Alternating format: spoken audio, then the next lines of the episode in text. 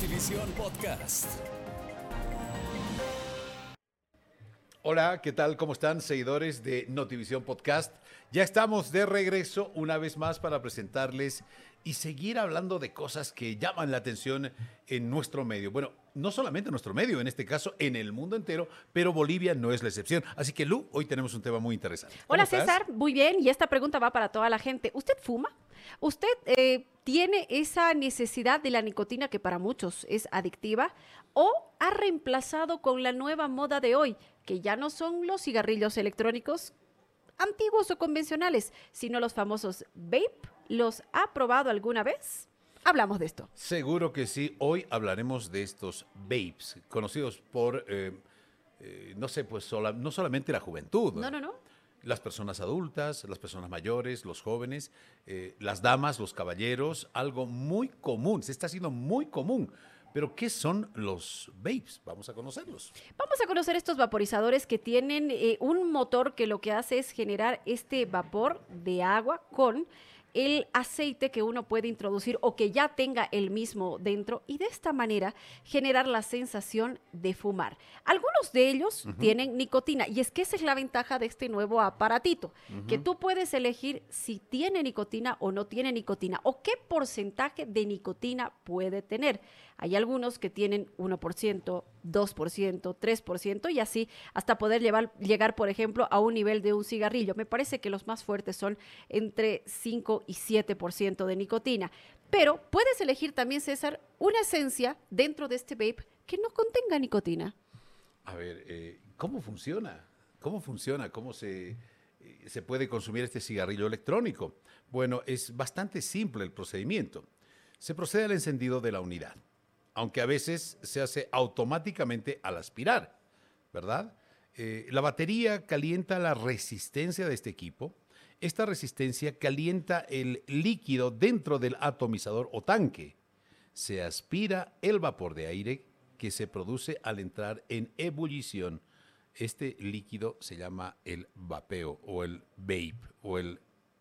¿Cómo se dice acá en nuestro medio? Vape, vape, sí. El vapear. Sí, vapear, claro. La acción de con el vape es vapear.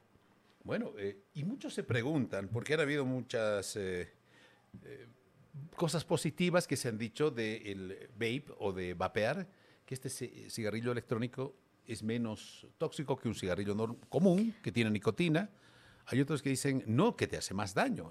Está centrada la polémica, ¿no? A ver, César, lo que más preocupa es que es el uso del mismo se haya generalizado en los jóvenes. En Estados Unidos ya existe una preocupación por el excesivo uso del vape y no vamos a ir muy lejos, César, aquí nomás. ¿Seguro? Aquí en, aquí en Bolivia sí existe una gran cantidad de, personas, sobre todo jóvenes, si tú vas a la disco, si tú vas al boliche, los ves vapear, incluso ya en las calles, eh, gente muy joven está eh, utilizando el vape. A ver, no te lo voy a negar, César, yo lo he probado y es, es muy agradable, sobre todo cuando el nivel de nicotina es muy bajo.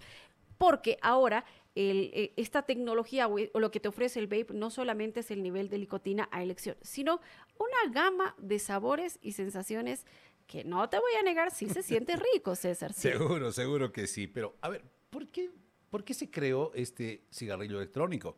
Una de las principales, eh, más bien uno de los eh, factores principales que ha llevado a la fabricación de este vape es que la gente que fuma deje de fumar Correcto. Ese cigarrillos comunes. El, el, electrónico, el tradicional, ¿verdad? Correcto. Era para que dejes de fumar cigarrillos comunes y empieces a vaporizarte, si vale el término, o fumar vapor, o sentir la sensación, o aspirar el vapor.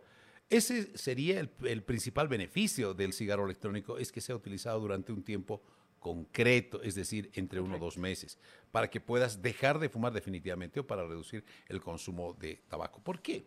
Porque los psicólogos y expertos en este tema han buscado la manera de que dejes de fumar, porque el, de cubrir ese, ese vacío que te deja el dejar de fumar, ¿verdad? Correctamente. Entonces, por un tiempo determinado.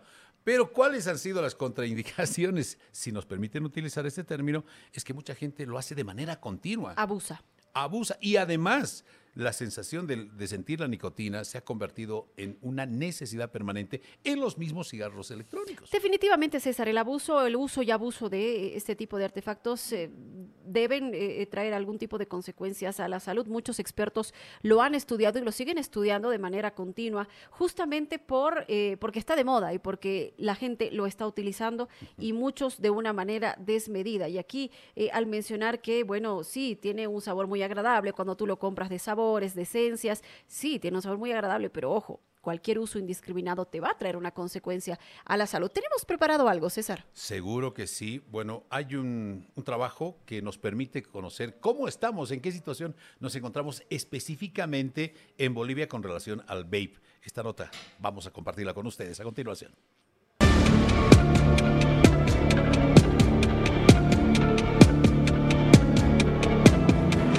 Vapeo.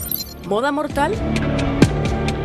El vapeo es un sistema electrónico de administración de nicotina que se sirve de un dispositivo, el vape. En los últimos 10 años, el vapeo ha ganado creciente popularidad especialmente en la población juvenil, que lo perciben como un inofensivo o menos dañino que el cigarrillo habitual. El número de vapeadores ha aumentado vertiginosamente. Revisemos. En el año 2011 se producían al menos 6 millones de vapeadores. Para el año 2016, al menos 35 millones de vapeadores se producían mientras que para el 2021 ya se producían al menos 55 millones de vapeadores. Entre las personas encuestadas por Ernest Young, la razón más común para usar cigarrillo electrónico es que son menos dañinos que los cigarrillos normales. De hecho, el 49% de los usuarios se utiliza para disminuir el tabaquismo, lo cual puede ser totalmente contradictorio. ¿Cómo están compuestos los vapes? Revisemos. Propilenglicol y glicerina vegetal. Ambas sustancias son irritantes de vías respiratorias, especialmente tras producir sus metabolitos, resultado de la exposición a altas temperaturas. Nicotina. En proporciones variables puede producir también adicción. Aromatizantes, muchos de ellos también con potenciales efectos tóxicos. Y otras sustancias químicas, como formaldehídos y metales como cromo, plomo y níquel. Los cigarrillos electrónicos son dispositivos que utilizan una batería para quemar un líquido como agua, propilenglicol y glicerina vegetal, que el usuario inhala en forma de aerosol.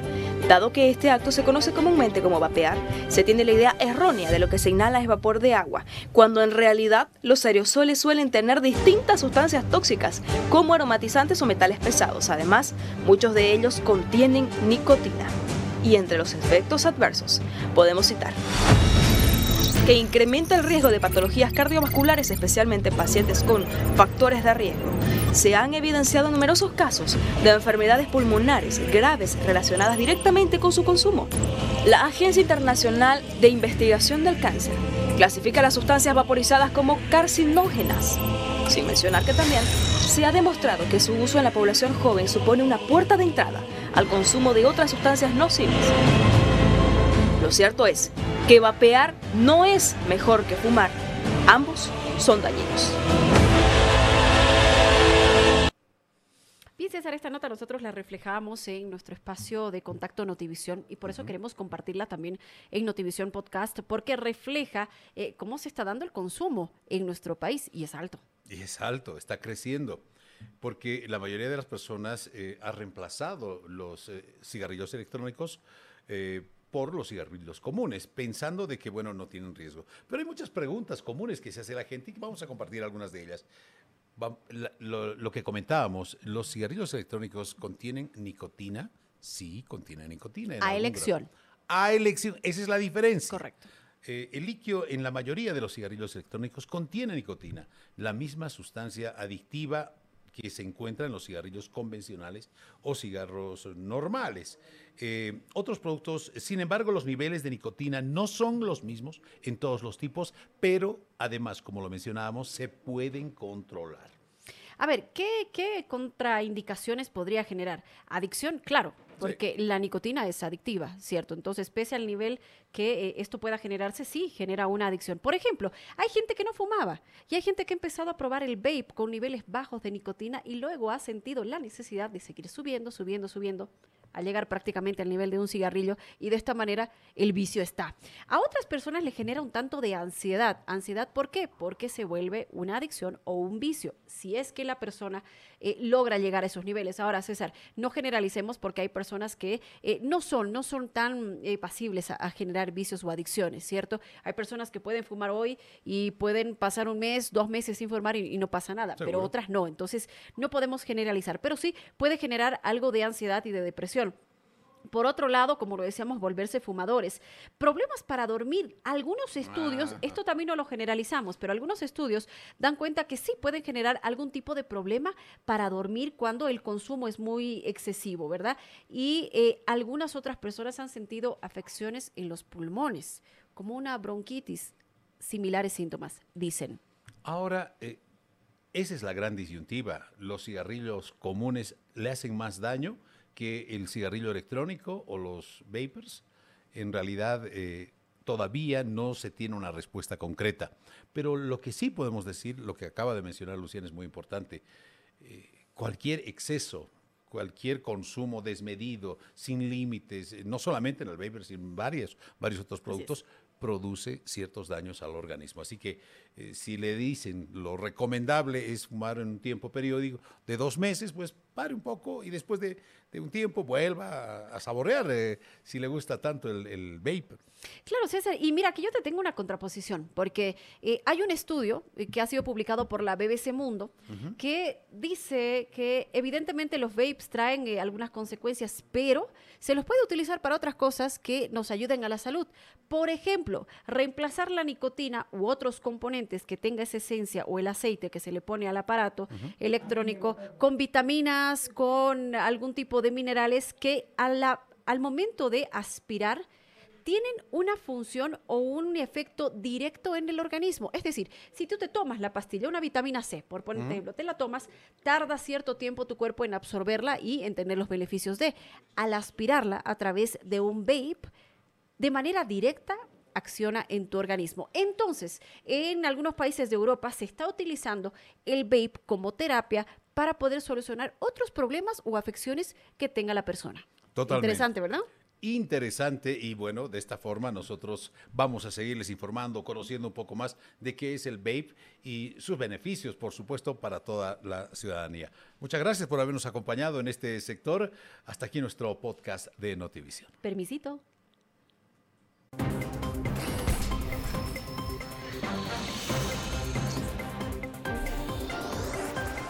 Notivisión Podcast.